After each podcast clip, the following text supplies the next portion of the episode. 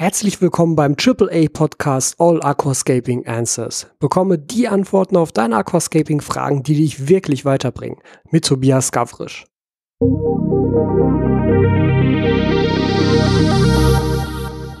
Herzlich willkommen zu Folge 51 des All Aquascaping Answers Podcast AAA mit mir, mit Tobias Gavrisch kurz vor dem einjährigen Jubiläum stehen wir jetzt gerade. Und ähm, ich möchte einfach noch mal kurz auf die letzte Folge verweisen, auf das Interview mit Dr. Gerhard Basler, was ich für wirklich super, super wertvoll empfunden habe. Und ich hoffe, dass das bei euch auch als sehr wertvoll ankommt. Deshalb möchte ich dir diese Folge jetzt hier noch mal empfehlen, bevor wir jetzt in diese neue Folge hier einsteigen. Und zwar möchte ich heute einmal mit dir das Thema durchgehen, ähm, Schädlinge beziehungsweise Begleitfauna im Aquarium. Und das ist ein Thema, was super umfangreich und komplex sein kann. Und ich kann das überhaupt nicht abschließend und in aller Ausführlichkeit abbilden, weil mir dazu zum Teil auch die Erfahrungen fehlen, weshalb ich, bevor wir einsteigen, einmal auf zwei Quellen verweisen möchte, die ich nämlich hierfür hauptsächlich zu Rate gezogen habe. Und zwar sind das zwei Artikel aus dem Aquascaping Wiki von Aquasabi. Und der eine Artikel nennt sich spontane Begleitfauna in Aquarien und der andere Schädlinge im Aquarium. Beide Artikel findest du unten in der Videobeschreibung beziehungsweise in der Podcastbeschreibung verlinkt, je nachdem, wo du diesen Podcast hier hörst oder schaust. Das sind auf jeden Fall sehr umfangreiche Listen mit auch diversen Querverweisen zu noch weiteren, noch umfangreicheren Artikeln, ebenfalls im Aquascaping Wiki, die auf die verschiedensten Tiere und Plagegeister eingehen, damit du auch weißt, wie du damit umzugehen hast. Ich möchte das Ganze so machen, dass ich dir zuerst einmal ohne basierend auf diesen Artikeln zu sein, meine eigenen Erfahrungen mit Schädlingen, Plagegeistern, Begleitfauna, wie auch immer du das nennen möchtest, im Aquarium einmal kurz mitteilen möchte, bevor wir dann konkret mal so ein paar Beispiele durchgehen von denen, von denen ich am glaube, dass sie am häufigsten auftreten und wie du damit umgehen könntest oder solltest oder vielleicht auch nicht umgehen solltest. Das ist auch mal so eine Frage. Also, Begleitfauna in Aquarien. Was ist damit überhaupt erstmal gemeint? Damit ist im Endeffekt alles an Getier gemeint, was irgendwann im Aquarium augenscheinlich von selbst entsteht.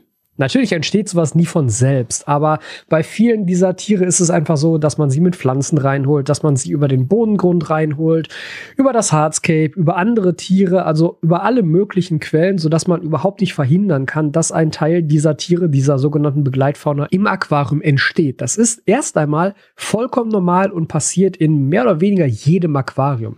Das heißt, wenn du irgendwann vor deinem Aquarium sitzt und auf einmal so kleine, winzige, sich bewegende Tierchen, zum Beispiel unten im Bodengrund an der Frontscheibe entdeckst, verfall nicht in Panik. Erst einmal ist das vollkommen normal und vor allem auch ganz normale Biologie und ganz normale Ökologie. Denn was wir da haben, ist ja ein kleines Ökosystem und das ist vollkommen normal, dass dort abseits der Tiere, die wir dort bewusst einsetzen, auch immer noch weitere Tiere entstehen werden. Das ist einfach so. Das ist ganz normal und völlig natürlich. In der Süßwasseraquaristik ist das für uns tatsächlich immer noch etwas, was ungewohnt ist. Dagegen ist das beispielsweise in der Meerwasseraquaristik völlig normal und akzeptiert und zum Teil auch gewollt. Ich meine, ich sehe das auch an meinem eigenen Meerwasseraquarium. Da entstehen auf einmal augenscheinlich aus dem Nichts, ja, Seesterne, verschiedene Schnecken, auch zum Teil echt große Schnecken, also verglichen mit dem, was wir so im Süßwasseraquarium haben.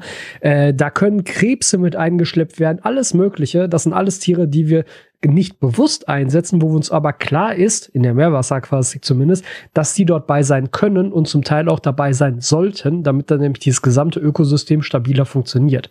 Das ist erstmal vorweg. Es ist also alles vollkommen normal und völlig in Ordnung, wenn du Begleitfauna und kleine zusätzliche Tierchen in deinem Aquarium wahrnimmst. Trotzdem ist es natürlich gerade auch noch mal mit konkreterem Bezug zum Aquascaping so, dass wir viele dieser Tiere nicht sehen wollen. Ja, wir wollen sie einfach nicht im Aquarium haben, weil es vielleicht unser Gesamtbild stört. Oder aber, weil einige davon tatsächlich auch gefährlich sein könnten. Gefährlich immer in Anführungszeichen, denn gefährlich bezieht sich meistens darauf, dass manche dieser Tiere räuberisch leben und deshalb durchaus potenziell gefährlich für beispielsweise Jungfische oder frisch geschlüpfte Garnelen sein könnten. Man muss aber natürlich auch sagen, fast alles ist gefährlich für frisch geschlüpfte Jungtiere und äh, frisch geschlüpfte Babygarnelen. Ähm, das ist nicht unbedingt etwas, was ich jetzt nur auf diese Begleitfauna beziehen würde. Trotzdem ist das natürlich so der Hauptgrund, warum wir das als ja Schädling bezeichnen in der Regel und nicht als etwas, wo wir sagen, ja, ist ja völlig normal, lass halt drin. Okay, fangen wir mal an, was ich da für Erfahrungen bisher gemacht habe. Also ich habe zum Beispiel in fast allen meinen Aquarien, wahrscheinlich, wenn ich mich mal länger davor setzen würde und mal genauer nur die, den Bodengrund beobachten würde, könnte ich wahrscheinlich sagen, dass ich in allen meinen Aquarien auf jeden Fall Muschelkrebse habe. Das ist etwas, was bei mir, wie gesagt, in allen Aquarien vorkommt und etwas, wo ich mir noch nie Gedanken drüber gemacht habe. Weil das eben genau zu dieser Art gehört, wo ich mir denke, ja, ist ja völlig klar, dass da so kleine Tierchen irgendwie entstehen, die sich so ein bisschen durch den Boden graben. Lass sie halt graben, völlig in Ordnung, das wird schon nichts machen. Wenn wir uns jetzt mal konkret anschauen, was Muschelkrebse denn sind, wenn wir uns hier mal eine entsprechende Quelle zu Rate ziehen, dann steht hier, ich zitiere das einmal kurz, Muschelkrebse sind in der Regel ungefährliche, spontan auftretende Kleintierchen im Aquarium. Meist bleiben sie unter zwei Millimeter klein und besitzen eine rundliche bis ovale Körperform. Ist genügend Futter vorhanden, kann ein optisches Problem entstehen. Einige wenige Muschelkrebsarten sind Aasfresser, ernähren sich zum Beispiel von toten Schnecken oder gar räuberisch. In einem normalen Aquarium sind diese jedoch sehr selten an anzutreffen. Und das ist auch meine Erfahrung damit. Also ich habe Muschelkrebse tatsächlich bisher noch nie auch als optisch überhaupt störend empfunden, weil so viele waren es dann einfach noch nie. Das sind einfach kleine, ovale, sich bewegende Dinge, vor allem im Bodengrund, auf der Bodenoberfläche oder an der Frontscheibe mit Übergang zum Bodengrund kann man die ab und zu beobachten, wenn man sich wirklich darauf konzentriert, weil zwei Millimeter ist nicht sonderlich groß. Ich konnte auch wirklich noch nie die Beobachtung machen, dass diese Muschelkrebse in irgendeiner Form auf den Garnelen rumgeklettert sind oder da irgendwie roh räuberisch unterwegs gewesen wären. Und selbst da muss man natürlich sagen, das Viech ist zwei Millimeter groß. Ja? Also wie räuberisch kann sowas schon sein, außer wenn man jetzt natürlich wieder sagt, okay, frisch geschlüpfte Garnelenjunge. Das kann ich aber dann nicht beurteilen, weil ganz im Ernst, frisch geschlüpfte Garnelenjunge sind ungefähr genauso schwer zu erkennen wie diese Muschelkrebse. Und dann kann ich ehrlich gesagt überhaupt nicht beurteilen, ob da eventuell ein, zwei von den frisch geschlüpften Garnelen diesen Muschelkrebsen zum Opfer fallen sollten oder nicht. Das weiß ich nicht. Ganz generell muss man auch sagen, gerade von diesen Krebstierchen, die als Begleitfauna hier gelten, sind ganz ganz, ganz viele dabei, die wir als Lebendfutter für teuer Geld im Aquarienhandel kaufen. Ja, also das ist auch so ein Punkt. Viele der Begleitfauna-Tierchen werden schlicht und ergreifend auch von manch anderen Tieren gefressen und stellen deshalb fast eigentlich auch nie ein Problem dar. Gerade in einem Gesellschaftsaquarium mit größeren, mit kleineren Fischen ist das auch wirklich überhaupt gar kein Problem. Da könnt ihr euch wirklich darüber freuen, dass ihr sozusagen eine eingebaute Lebendfutterzucht da im Aquarium habt. In einem reinen Garnelenaquarium sicherlich was anderes, weil die Garnelen gehen an diese Tierchen nicht dran. Und auch in meinen ist es so, dass ich bisher nicht beobachten konnte, dass meine Fische angefangen hätten, zum Beispiel Mus Muschelkrebse oder andere Kleintiere zu fressen, die da von selbst im Aquarium entstanden sind. Was Wahrscheinlich aber auch einfach, weil meine Tiere immer zu klein waren oder schlicht zu wenige waren. Dann etwas, was ich in einigen meiner Aquarien schon mal beobachten konnte, gerade in den Nachtphasen. Also wenn das Licht aus ist und man dann nochmal in den Raum reingeht und das Raumlicht anmacht und dann mal in die Scheibe guckt, dann sieht man die häufiger als jetzt mitten am Tag in der Beleuchtungsphase. Das sind Scheibenwürmer. Auch hier zitiere ich einmal aus der Quelle von Aquasabi. Neben Planarien zählen auch Scheibenwürmer wie die der Ordnung Rhabdozolea oder Rhabdocolea, das weiß ich nicht ganz genau, zu den Strudelwürmern. Würmer der Gattung Macrostorum sind von weißlicher Farbe ohne abgesetzten Kopf und als harmlos einzustufen. Die Farbe der Art Botromesostoma personatum ist rötlich. Diese Scheibenwürmer sind zwar räuberisch, aber auch rein von ihrer Größe her für Fische und Garnelen im Aquarium ungefährlich. Sie ernähren sich vor allem von Kleinstorganismen und stellen keine Gefahr für den typischen Besatz Besatz eines Aquariums in Form von Fischen, Garnelen und adulten Schnecken dar. Und auch das deckt sich wiederum mit meinen Erfahrungen. Man hat dann so sehr, sehr dünne ja, vielleicht bis maximal einen Zentimeter, anderthalb Zentimeter vielleicht lange weiße Fäden an der Scheibe. Das sind eben diese Scheibenwürmer. Und wie gesagt, die sind absolut ungefährlich und die gehören tatsächlich zu etwas, was gerne von größeren Fischen gefressen wird. Wie gesagt, konnte ich bisher noch nicht beobachten, weil dazu fehlen mir die größeren Fische, um diese Beobachtung zu machen. Aber das sind eben alles Dinge, die gerade für ein Gesellschaftsaquarium überhaupt kein Thema darstellen sollten, weil da wird das alles aufgefressen. Auch bei diesen musst du dir also keine Sorgen darum machen, dass das irgendwie für deinen Besatz ein Problem wäre. Du hast aber gerade auch schon gehört, dass auch Planarien zu diesen Strudelwürmern gehören. Und bei Planarien sind wir natürlich bei Tieren, die durchaus ein Problem sein könnten. Planarien gehören wahrscheinlich so mit zu den Tieren, wo man sagt, boah, die will man auf gar keinen Fall haben. Und das ist auch gar nicht so sehr unbegründet. Ich möchte an dieser Stelle einmal auf ein Video von MyFish TV zurückgreifen, beziehungsweise verweisen, was ich nämlich schon mal gemacht habe zum Thema Planarien. Das werde ich dir auch einmal in der Podcast-Beschreibung und in der Videobeschreibung hier auf YouTube verlinken, damit du dir das nochmal anschauen kannst. Ganz generell sehe ich es aber auch tatsächlich bei Planarien so, dass ich da erstmal sehr entspannt bin und sagen muss, wenn ich da nicht wirklich einen Einfluss auf meinen Besatz wahrnehme, dann tue ich da auch erstmal nichts gegen, weil das Problem bei Planarien ist, um Planarien wirklich effektiv, dauerhaft loszuwerden, muss entsprechend medikamentös behandelt werden und zwar mit Antiwurmmitteln.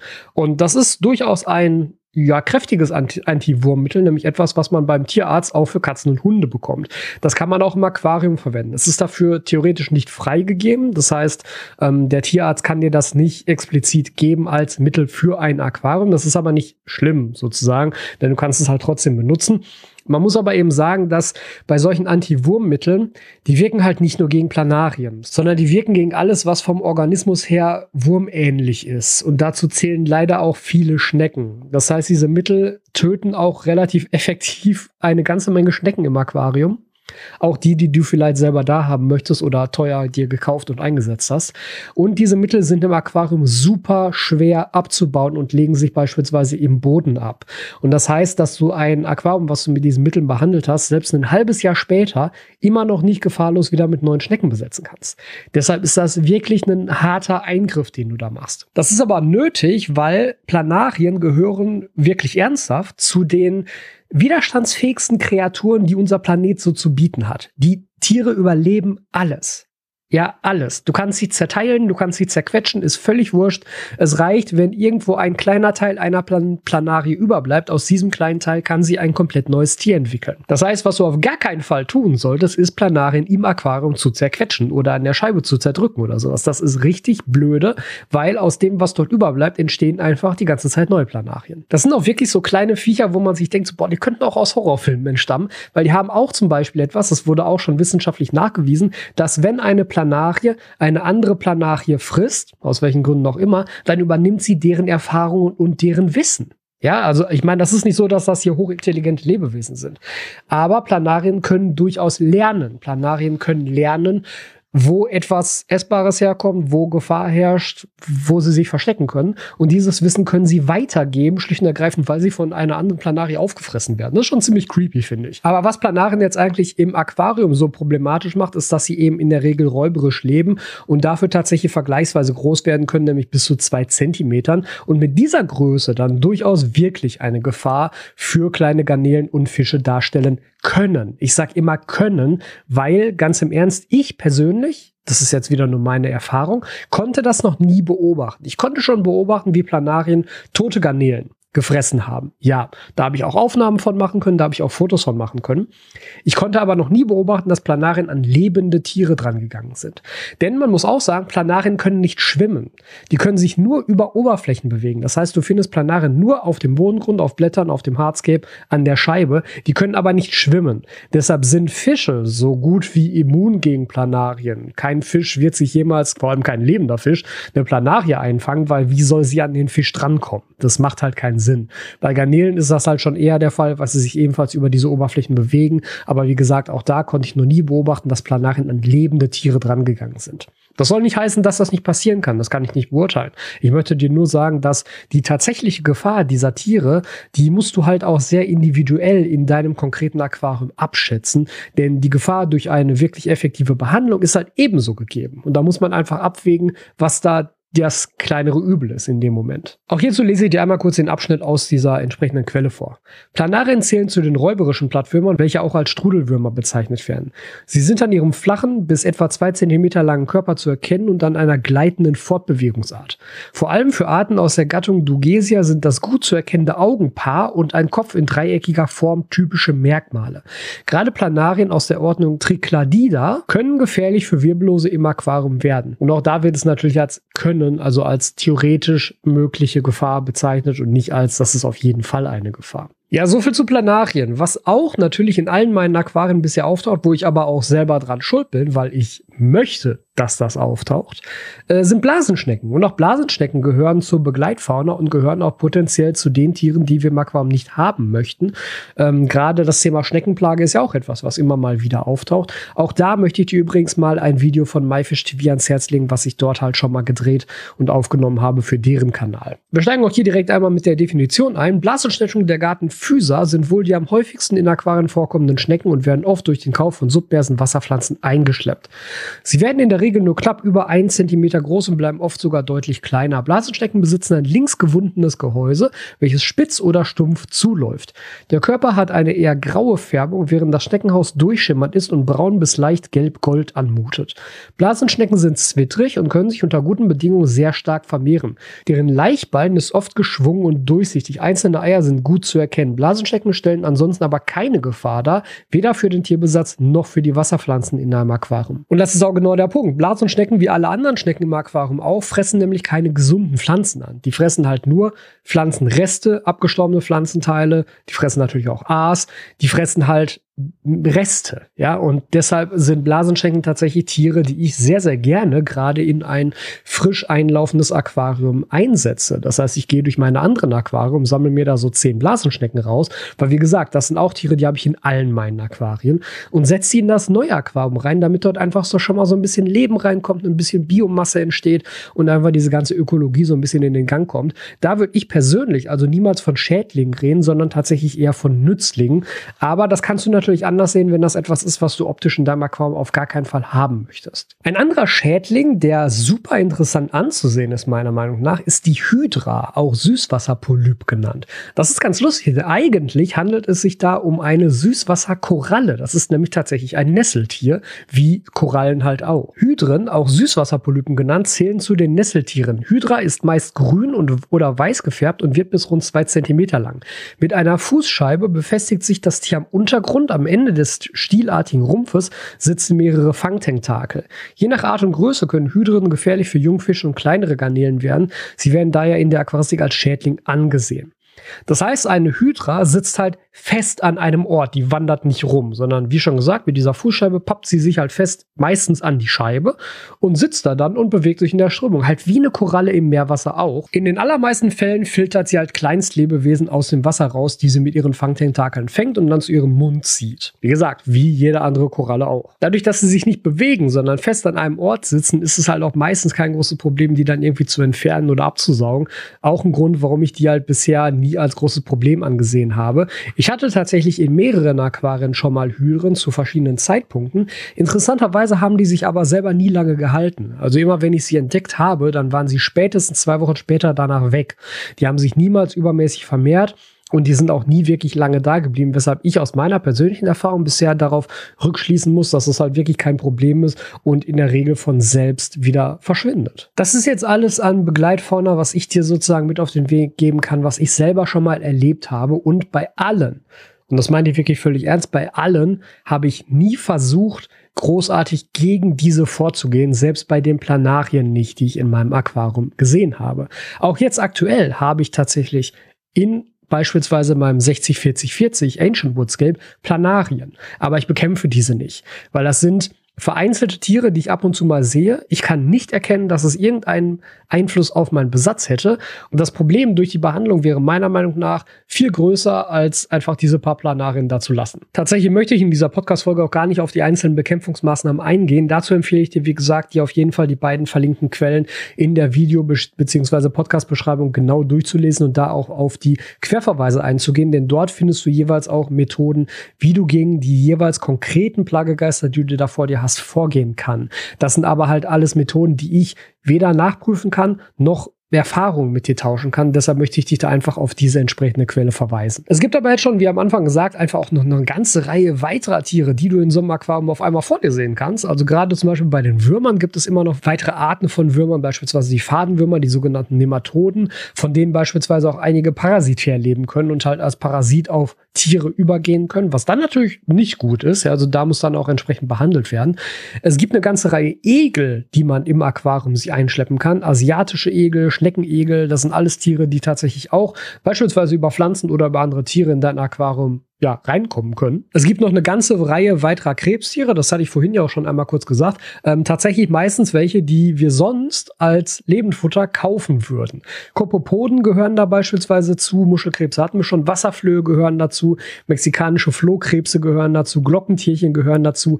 Alles potenziell Lebendfutter und damit auch im ersten Moment, zumindest aus meiner Warte heraus, nicht wirklich schädlich. Bei den Schnecken ebenso. Bei den Schnecken geht man auch meistens einfach davon aus, dass man alle zwittrig lebenden Schnecken auch tendenziell als Plage bezeichnet, weil sie sich halt unkontrolliert vermehren können, wenn genug Nahrung da ist. Das ist aber auch ein ganz wichtiger Punkt, denn ganz generell findet Vermehrung, egal von was, Egal von welchen Tieren. Vermehrung findet nur statt, wenn Nahrung da ist. Und das ist auch immer der erste Ansatzpunkt, vor allem bei Schnecken, zu schauen, wo kommt denn die Nahrung für die Tiere her? Füttere ich vielleicht sehr, sehr stark? Bleibt, wenn ich fütter, immer regelmäßig was liegen und sinkt auf den Bodengrund, was meine Fische nicht mehr fressen. Da kann man als allererstes beispielsweise ansetzen und die Futtermenge reduzieren. Auch gerne mal einen Tag Fasten einlegen, also einen Tag in der Woche nicht füttern, um nämlich dafür zu sorgen, dass keine Futterreste sich irgendwo ansammeln können. Aber Posthornschnecken, Turmdeckelschnecken, das sind auch alles potenziell Schnecken, die sich zwittrig vermehren können und deshalb zu einer Plage werden können. Ein Plagegeist, der allerdings wirklich zum Problem im Aquarium werden kann und der auch nicht von selbst im Aquarium entsteht, ist die Libellenlarve. Libellen legen ihre Eier ab und die Larven der Libelle leben in ihren Anfangsstadien unter Wasser und zwar rein räuberisch. Die ernähren sich also von anderen kleinen Tieren. Und das kann tatsächlich ein Problem sein. Libellenlarven holt man sich in der Regel mit Pflanzen rein und die Tiere entwickeln sich dann in deinem Aquarium fort, werden immer größer und fangen dann nämlich tatsächlich auch an, kleine Tiere zu fressen. Jetzt ist es aber so, dass man die Tiere relativ leicht erkennt. Sie sehen halt im Endeffekt schon aus wie so eine kleine Libelle oder so eine kleine Mücke, also so ein Tier mit sechs Beinen und äh, einem deutlich präsenten Kopf und einem ausgestreckten Körper nach hinten. Und man kann die Tiere eigentlich relativ gut aus dem Aquarium rausfangen. Jetzt muss man beachten, Libellen stehen in Deutschland unter Naturschutz die einheimischen Arten. Jetzt ist es natürlich so, du kannst als Laie schlecht unterscheiden, ist das eine einheimische Art oder nicht. Man kann aber davon ausgehen, da gibt es Untersuchungen zu, dass fast alle im Aquarium gefangenen Libellenlarven nicht unsere einheimischen Arten sind, denn die Tiere kommen dann in der Regel mit den Pflanzen, die beispielsweise aus Asien importiert werden. Ich lese ja auch hierzu einmal kurz die Definition vor. Diese Insekten leben im Larvenstadium unter Wasser und ernähren sich räuberisch von kleinen Tieren. Dazu können auch junge Fische und Garnelen zählen. Im Aquarium sind sie recht schwer zu entdecken, da sie eher versteckt leben. Je nach Libellenart kann das Larvenstadium unter Wasser mehrere Monate oder gar Jahre dauern. Eine Larve durchläuft aber mehrere Häutungen und kann mehrere Zentimeter lang werden. Die Körperform lang bei kleinen Libellen oder gedrungen bei Großlibellen und Farbe ist dabei artabhängig. Gut zu erkennen sind die räuberischen Libellenlarven an ihren zu einer Fangmaske geformten Mundwerkzeugen und den drei Beinpaaren. Und hier mache ich auch eine Ausnahme und lese hier auch einmal die direkt dazu passende Bekämpfungsmethode vor, weil das ist hierbei tatsächlich etwas wichtiger.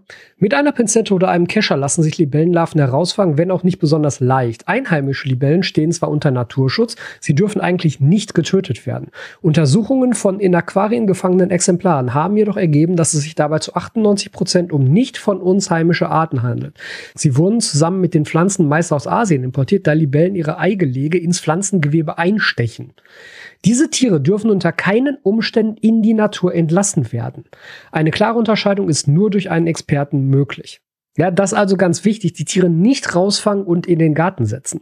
Denn wenn das nicht einheimische Arten sind, dann kann das nämlich dazu führen, dass halt externe Arten eingeschleppt werden, die im Zweifelsfall dazu führen, dass einheimische Arten verdrängt werden. Und das ist eine scheiß Sache. Das ist beispielsweise der Grund, warum hier einige Apfelschneckenarten verboten sind. Ja, zumindest bei dem Plagegeist also so ein bisschen vorsichtig sein und sich dann nochmal konkreter darüber informieren. Jetzt stellt sich natürlich auch immer so ein bisschen die Frage, kann ich denn nicht dafür sorgen, dass ich halt erst gar nicht diese Tiere reinkriege? Und tatsächlich muss man dazu leider sagen, eigentlich nicht wirklich.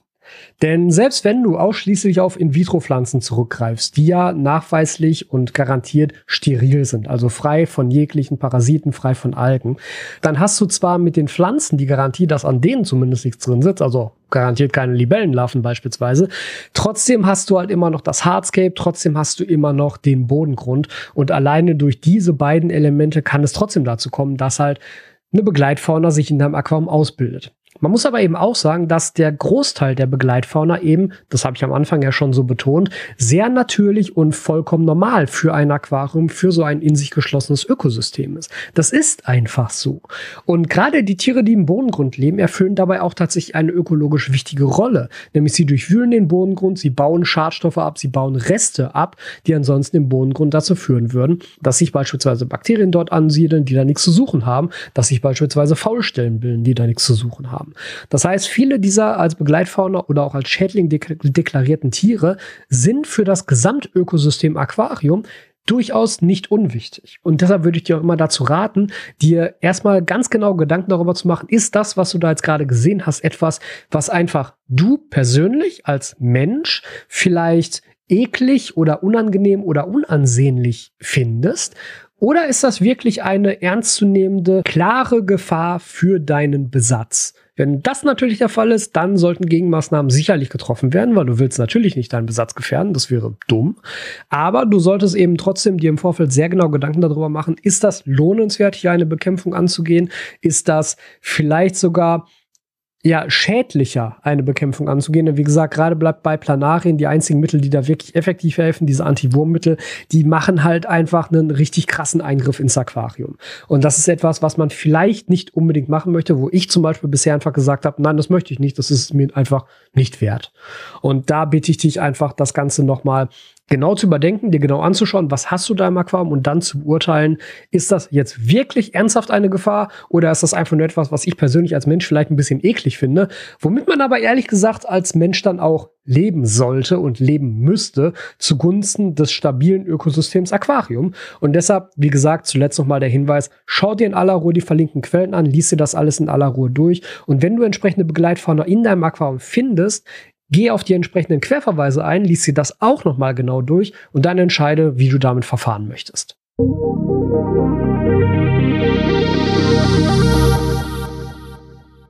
Wenn du keine Folge des AAA Podcasts mehr verpassen willst, dann abonniere diesen Podcast auf iTunes oder im Podcatcher deiner Wahl. Außerdem kannst du unter aquaowner.eu deine Fragen zu diesem Podcast einsenden, wenn du möchtest, dass sie von mir hier beantwortet werden. Wenn dir der Podcast gefallen hat, teile ihn mit deinen Freunden und bewerte ihn auf iTunes. Das würde mich sehr freuen und mir sehr weiterhelfen. Ich freue mich darauf, dich in der nächsten Folge wieder hier begrüßen zu dürfen.